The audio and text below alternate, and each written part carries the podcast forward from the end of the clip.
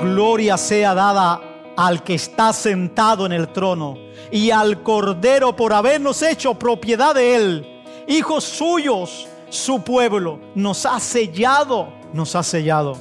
Y podemos decir todos que cada aflicción en nuestra vida en medio de este juicio de Dios produce en nosotros cada vez más un peso de gloria. Un peso de gloria porque nosotros somos el pueblo de Dios, que hemos sido sellados por el Cordero. Y somos los únicos que podemos vivir la eternidad con el Dios santo, santo, santo.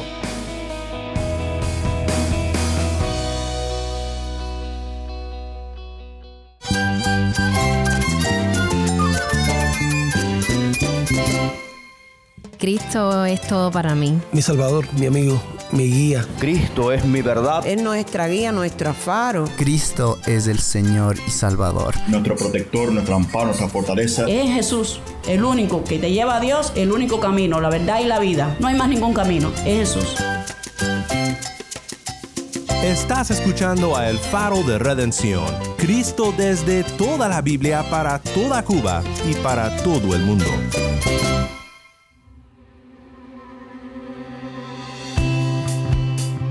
Hola, soy el pastor Daniel Warren. Gracias por acompañarme aquí en El Faro.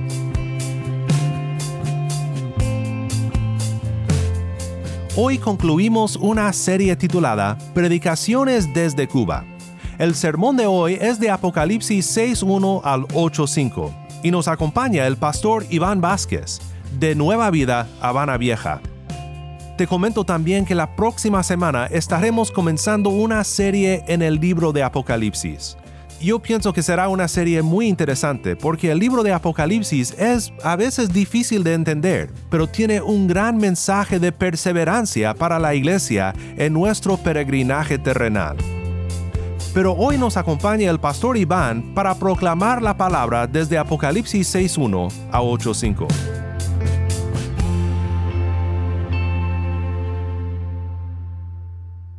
Saben, querida iglesia, al observar los capítulos del 6 de Apocalipsis hasta el capítulo 8, versículo 5, el escenario que se nos presenta es uno de juicio y pareciera que nadie quiere permanecer allí, que nadie quiere estar en medio de tanto dolor, en medio de tanto sufrimiento, en medio de tanta hostilidad. Sin embargo, la esencia de esta porción nos conduce a lo siguiente. Seamos fieles al Señor como su pueblo, mientras el Cordero soberanamente ejecuta su juicio sobre las naciones. En el capítulo 6 se nos presenta la realidad y la magnitud del juicio del Cordero.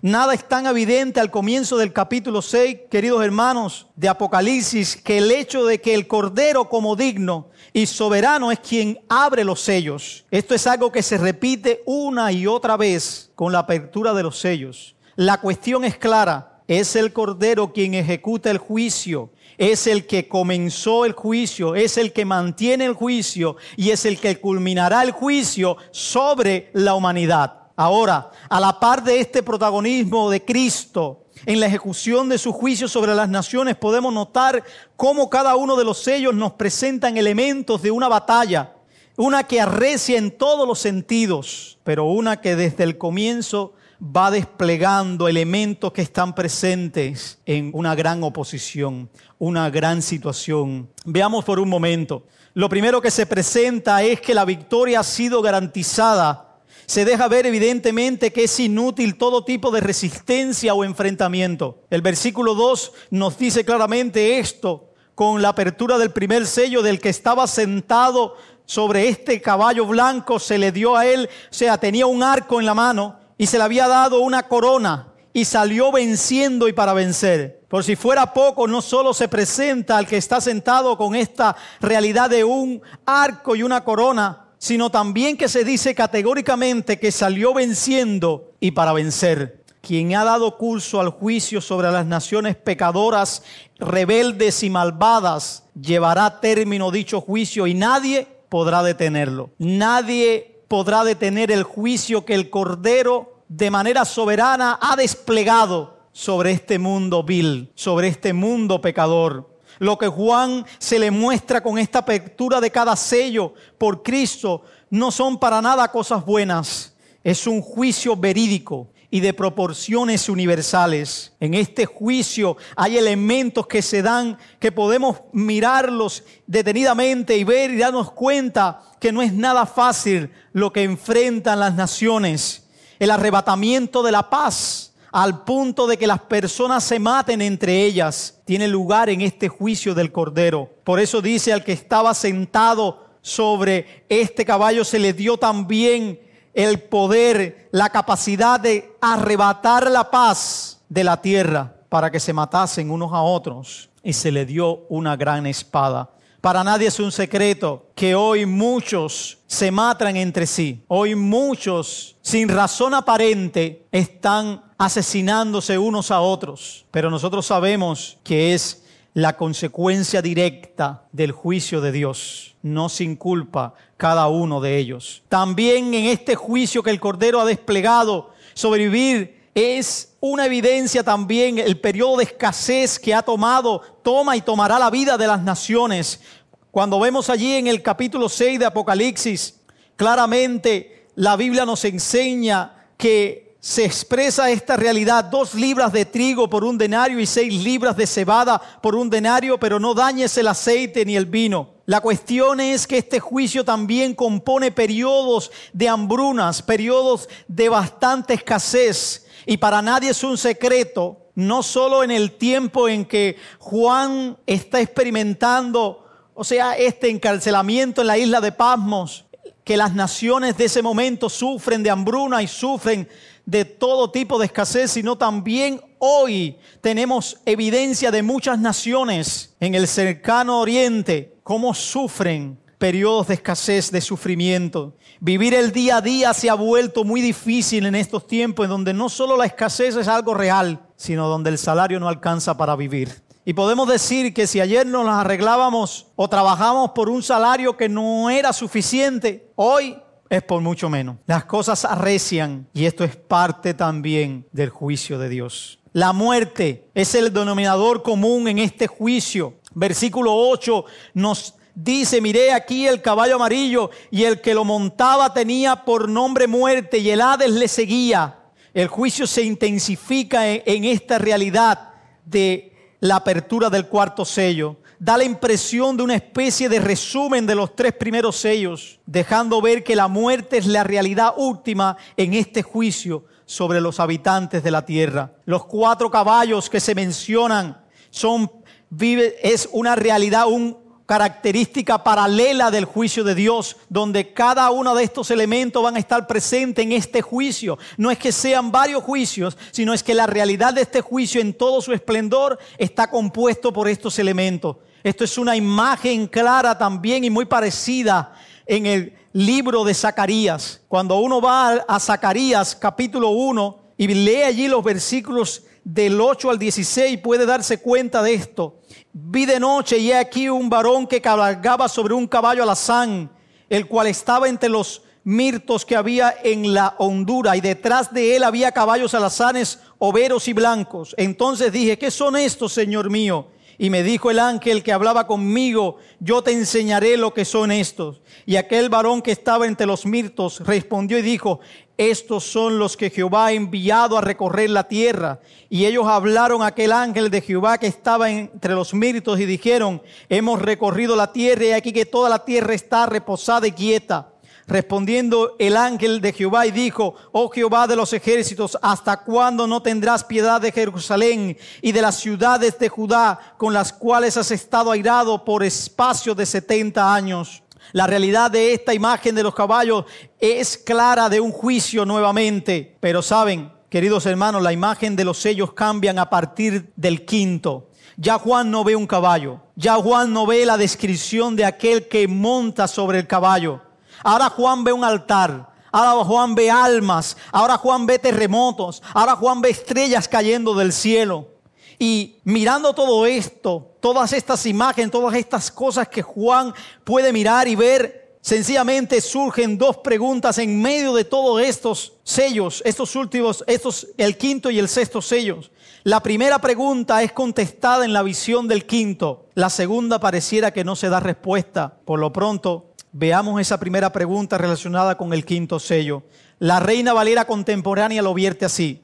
Señor santo y verdadero, ¿hasta cuándo seguirás sin juzgar a los habitantes de la tierra y sin vergar nuestra sangre? Parecido a esto, clamó el salmista en el Salmo 79, 10. ¿Por qué dirán la gente, ¿dónde está su Dios? Sea notorio en las gentes delante de nuestros ojos la venganza de la sangre de los siervos que fue derramada. Hermanos, si nos detenemos un momento en este en lo que está expresando este quinto sello, nos surge una pregunta, ¿con cuánta frecuencia nosotros no clamamos a Dios para que se haga cargo de nuestra situación de una vez y por todas? ¿Por qué no pone fin a todo sufrimiento, a toda injusticia, a toda situación en nuestra vida? En la visión de las almas de aquellos que habían muerto por causa de la fidelidad de Cristo, es que se escucha esta inquietud. Son las almas que han sido matadas, que han sido asesinadas. Es, es, interesante notar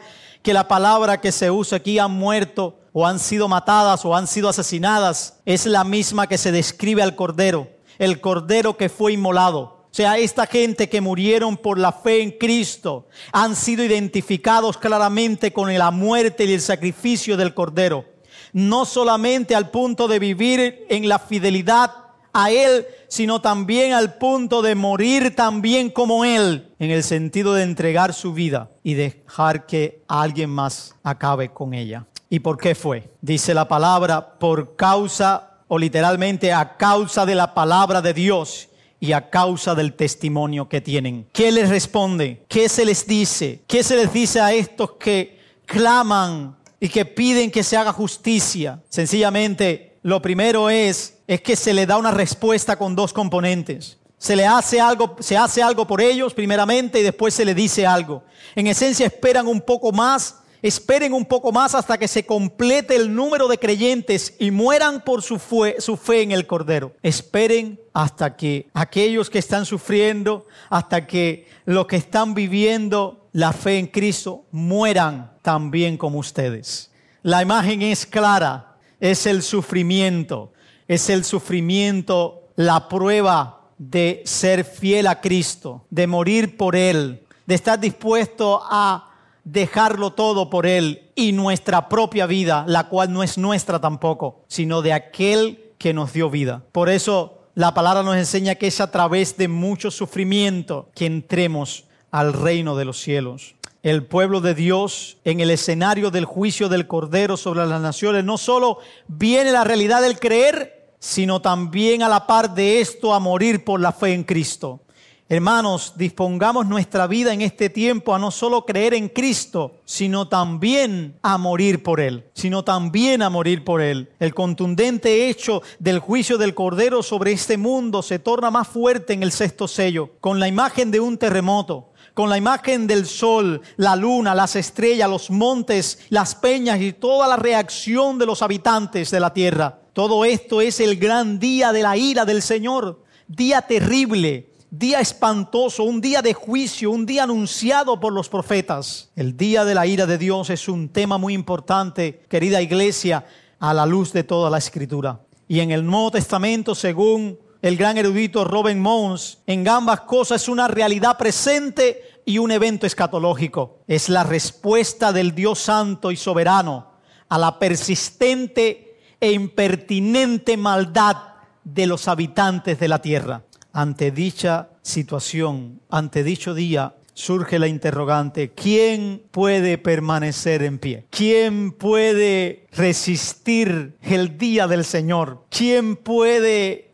salir victorioso en el día del Señor? ¿Quién puede permanecer ante la realidad y la magnitud del juicio de Cristo? ¿Existirá alguien que puede estar firme en el día de la ira del Señor? En este punto no se ve a Juan llorando por esta razón, ni tampoco se le dice, al menos no directamente a él, nada con respecto a esta interrogante. Se queda esta pregunta en espera de respuesta. Pero saben, el asunto no se hace esperar más y la, la pregunta final de este capítulo 6 de Apocalipsis, ¿quién podrá permanecer? ¿Quién podrá estar en pie? ¿Quién podrá es contestada en el capítulo 7. ¿Quiénes? El pueblo que ha sido sellado por Dios. El pueblo que ha sido sellado por Dios. Esta es la respuesta, querida iglesia, a la pregunta del final del capítulo 6. El contraste es evidente entre aquellos que huyen del juicio de Dios y claman diciendo, ¿quién puede mantenerse en pie? Y el pueblo de Dios que ha sido sellado por él. Mientras aquellos esconden entre peñas y piden a las montañas y a las peñas que los escondan del rostro, de la presencia de aquel que está sentado en el trono y del cordero de la ira se nos presenta en este capítulo que es el pueblo de Dios, que ha sido sellado por Él, que puede permanecer en el día de la ira de Dios. Mientras el mundo entra en pánico ante la realidad actual del juicio de Dios, su pueblo confiadamente y siendo bienaventurado, espera en su Señor en medio del juicio. Para entender esto debemos observar las dos visiones que recibe Juan descritas en este capítulo. Estas visiones, querida iglesia, están estrechamente relacionadas podemos decir que son complementarias en el sentido de que una trae claridad sobre la otra. Y me atrevería a decir que hablan de la misma realidad. La mejor manera de entender la palabra de Dios es con la misma palabra de Dios, no con nuestras imaginaciones, no darle rienda suelta a nuestras ideas. La interrupción que se muestra en la secuencia de la apertura de los sellos es divinamente diseñada. Es un juicio sobre las naciones, pero hay una interrupción entre el sexto y el séptimo sello. Y yo creo a la luz de Apocalipsis que es divinamente diseñada y divinamente entretejida. El Señor quiso revelar que solo el pueblo de Dios que goza del sello de ser propiedad del Señor puede mantenerse seguro, confiado y dando testimonio hasta morir por Cristo en medio del juicio de Dios. Como dice Samuel Millos, en medio de la ira de Dios sobre el mundo. Su gracia es para todo aquel que cree y todo aquel que cree en el Cordero ha sido sellado por el Señor. Nadie podrá sostenerse a no ser los que han sido redimidos por Dios. Nadie. Debemos notar que ante la tierra y el mar fuesen dañados, fuesen acabados, expresión de potencias malignas que vienen a acabar, a destruir, guiados precisamente permitidos por Dios, se les ordena que se detenga hasta que hayan sido sellados con el sello de Dios los siervos del Señor. Y esta expresión, los siervos del Señor, a la luz del Nuevo Testamento, se entiende como también los hijos de Dios. No solamente se le llama siervos del Señor a aquellos que tienen posiciones de servicio, sino también aquellos que han sido redimidos por Cristo, los siervos del Señor. Y debe entenderse como los creyentes en su totalidad y puesto que estos son identificados según este pasaje con doce mil de cada tribu, siendo el número contable 144 mil, no cabe duda que hace referencia a la totalidad de los creyentes. Sabemos eh, cómo funcionan los números en Apocalipsis. Anteriormente habíamos visto que el Apocalipsis habla de los siete espíritus de Dios. Y nadie se le puede ocurrir que Dios tiene siete espíritus. La realidad que está mostrando es la plenitud del espíritu de Dios. O sea, la plenitud es completo, no le falta nada. Y cuando vamos también al número 7 de iglesias, sabemos que habla de la plenitud de la iglesia. Y ahora, cuando menciona también 144 mil, 12 mil de cada tribu, también habla de plenitud. Pero por si fuera poco, también se debe observar la manera en que funciona la fusión de las imágenes en Apocalipsis. Apocalipsis eh, hace algo tremendo, que nadie se atrevería a pintar el cuadro una vez que se fusionen imágenes en Apocalipsis, porque sería algo raro describir aquellas cosas que se fusionan para dar a entender eh, una imagen para las personas que leen. Por ejemplo, aprendimos que anteriormente Juan ve entre los candelabros de oro al Hijo del Hombre y es lo relaciona claramente y lo funde con el anciano de días de Daniel. Después se dice que el león se le dice que el león de la tribu de Judá ha vencido, pero cuando se voltea para ver, ve un cordero inmolado. Y ahora escucha que el número de los sellados es 144 mil. Escuché el número de los sellados. Y ahora cuando se voltea para ver, ¿qué ve? Una multitud incontable en los cielos. ¿Qué nos está mostrando? Que los 144 mil y la multitud delante del trono y del Cordero son los creyentes en su totalidad, tanto judíos como gentiles. A lo sublime de esta salvación no se hace esperar la adoración de los seres celestiales, al que está sentado en el trono y al Cordero, se le da alabanza. Los versículos del 10b hasta el 12 nos hablan de esta realidad. Queridos hermanos, querida iglesia, la salvación pertenece a nuestro Dios que está sentado en el trono y al cordero. Y ahí prorrumpen los ángeles alrededor del trono, los ancianos, los cuatro seres vivientes, a una adoración a Dios. Gloria sea dada al que está sentado en el trono y al cordero por habernos hecho propiedad de él, hijos suyos, su pueblo, nos ha sellado, nos ha sellado. Y puedo, podemos decir todos que cada aflicción en nuestra vida, en medio de este juicio de Dios, cada situación que, que viene sobre este mundo en la cual también el pueblo de Dios está, produce en nosotros cada vez más un peso de gloria. Un peso de gloria porque nosotros somos el pueblo de Dios, que hemos sido sellados por el Cordero y somos los únicos que podemos vivir la eternidad con el Dios santo, santo, santo, con la identificación de los sellados como la multitud de creyentes de todos los tiempos, es más que suficiente, hermanos, para entender quiénes son los que se mantienen en el día del juicio del Señor. Sin embargo, la cuestión sigue más profundamente y Juan con, se le pide que conteste una oración, una pregunta. ¿Quiénes son estos? Que han sido vestidos con vertiduras blancas y de dónde vinieron. La pregunta es compuesta y la respuesta también. Primero se contesta de dónde vinieron. Salieron de la gran tribulación. Salieron de la gran situación de sufrimiento. El creyente va a sufrir. El creyente va a estar en medio de situaciones difíciles. Situaciones que se describen como gran aflicción. Pero dice, esta gente son los que han salido de allí.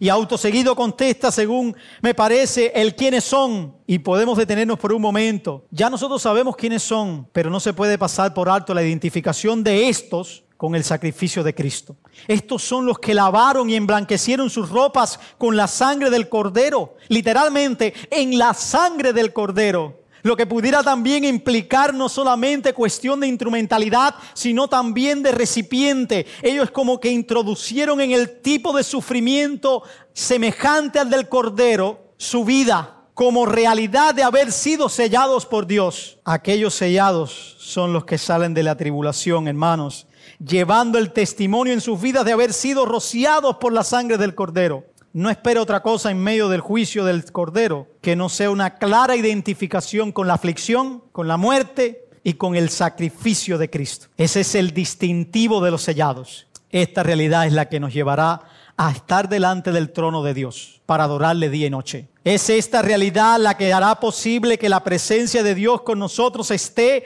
y el cuidado pastoral del Cordero también. Por eso dice, por esto están delante del trono de Dios. Y viene todo lo demás, les pastoreará, le enjugará las lágrimas y el sol ya no va. Todas esas expresiones que evoca a un cuidado pastoral profundo. Pero saben, con el hecho de que los sellados por Dios son los que pueden permanecer en medio del juicio del Cordero sobre este mundo, se continúa con el juicio del Señor, se continúa con la realidad y la magnitud del juicio del Cordero.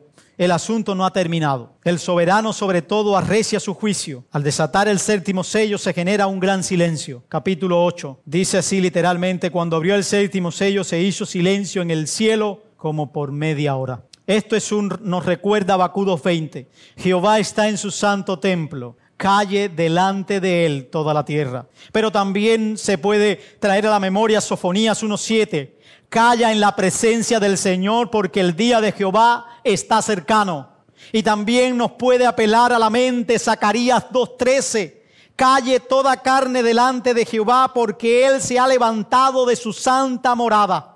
Saben, aunque la santidad de Dios es motivo para estar en total silencio y quietud delante del Señor, no es la causa inmediata de este silencio. Este tiene que ver con la acción directa del Señor para avanzar su juicio a un nivel mayor, rumbo a la consumación. Es el momento de decir, basta ya, es hora de dar término a esto. Es como una espiral que va en ascenso y la realidad de esto lo vemos por el uso de las trompetas, específicamente que se introduce ya en este capítulo. La cosa va a seguir, la cosa se va a arreciar, la cuestión va a ser más catastrófica todavía, porque Dios se ha dispuesto a dar término al juicio. Hermanos, este silencio para muchos es doloroso, pero para los hijos de Dios significa el fin de sus agonías y al mismo tiempo el disfrute perpetuo con el Señor. ¿Por qué? Porque en la posición otorgada por Dios de ofrenda grata y aceptable a Dios, nuestras oraciones son parte del juicio del Señor. Este pasaje habla de este ángel que viene y toma el incensario de oro y toma las oraciones de los santos y vierte este incensario, o sea, todo eso sobre la tierra. Y una imagen clara de Éxodo 30 del 1 al 10 donde se habla específicamente de esta realidad del incienso. Una parte de la respuesta a la petición con respecto a vengar la sangre de los santos. Hermanos, nuestra vida, nuestras oraciones, todas no serán echadas por tierra, porque Dios está ajustando sus cuentas con este mundo vil y pecador. Un mundo que aún en medio del juicio todavía puede experimentar y experimenta la gracia de Dios, pero que tiene que volverse a Él en arrepentimiento y fe. Gloria sea al Señor que no solo nos ha aceptado, sino también ha empezado a vengar a su pueblo por las injusticias que se han cometido contra ellos. Concluyo.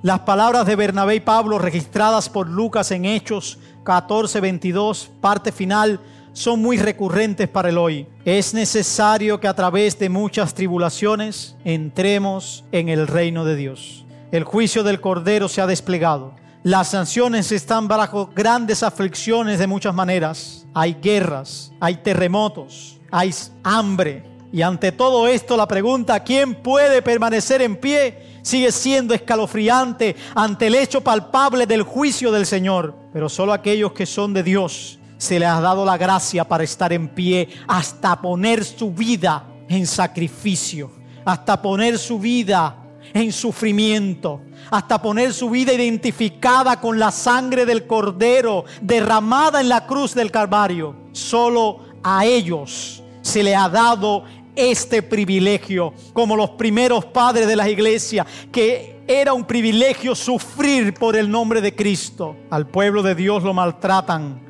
y lo matan y seguirán haciéndolo mientras el juicio del Cordero se desarrolla. Pero es el único que puede estar con Dios por toda la eternidad.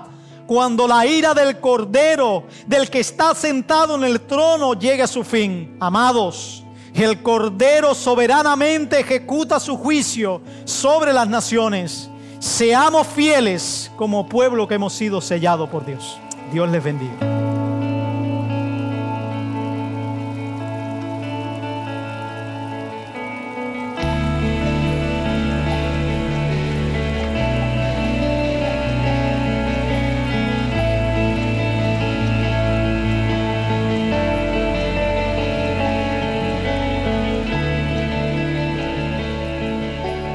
Soy el pastor Daniel Warren y esto es El Faro de Redención.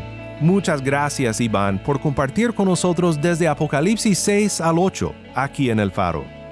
Para más información sobre este ministerio y sobre cómo tú puedes formar parte de nuestra misión, visita nuestra página web elfaroderedención.org. Te invito a que me acompañes la próxima semana para estudiar juntos el libro de Apocalipsis la luz de Cristo desde toda la Biblia, para toda Cuba y para todo el mundo, aquí en el faro de redención.